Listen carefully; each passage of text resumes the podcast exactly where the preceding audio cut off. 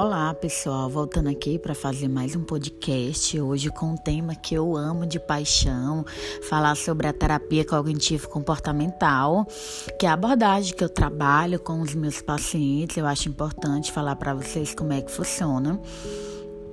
A terapia cognitivo-comportamental acredita que as nossas crenças, nossos pensamentos, que muitos deles podem estar distorcidos, disfuncional, é a base da dificuldade que a gente enfrenta no dia a dia. Então, nossos pensamentos, eles influenciam as nossas emoções e os nossos comportamentos. Na terapia cognitivo-comportamental, a gente usa a reconstrução cognitiva, né? Por meio dessa reestruturação cognitiva, a gente consegue ter uma melhora na qualidade das emoções e do comportamento.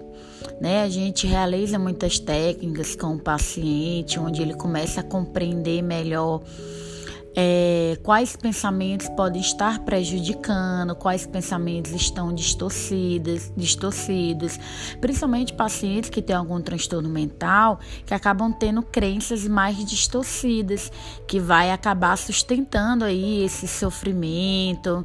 É normal que no dia a dia a gente não questione, né, nossos pensamentos, fazendo com que esses pensamentos eles cedam espaço para essas cognições que não são saudáveis, né? Então, com a mudança nas representações mentais, nas crenças, a gente acaba tendo pensamentos mais flexíveis e realistas, né? Então, o paciente ele deixa de ser controlado por pensamentos irracionais e conquista mais equilíbrio emocional.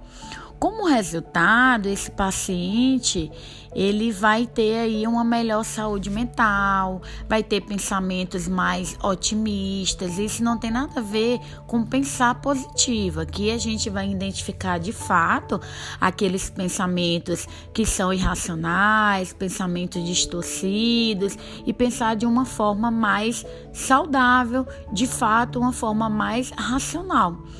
Então, é, a terapia cognitiva ela não visa simplesmente que a pessoa melhore os sintomas.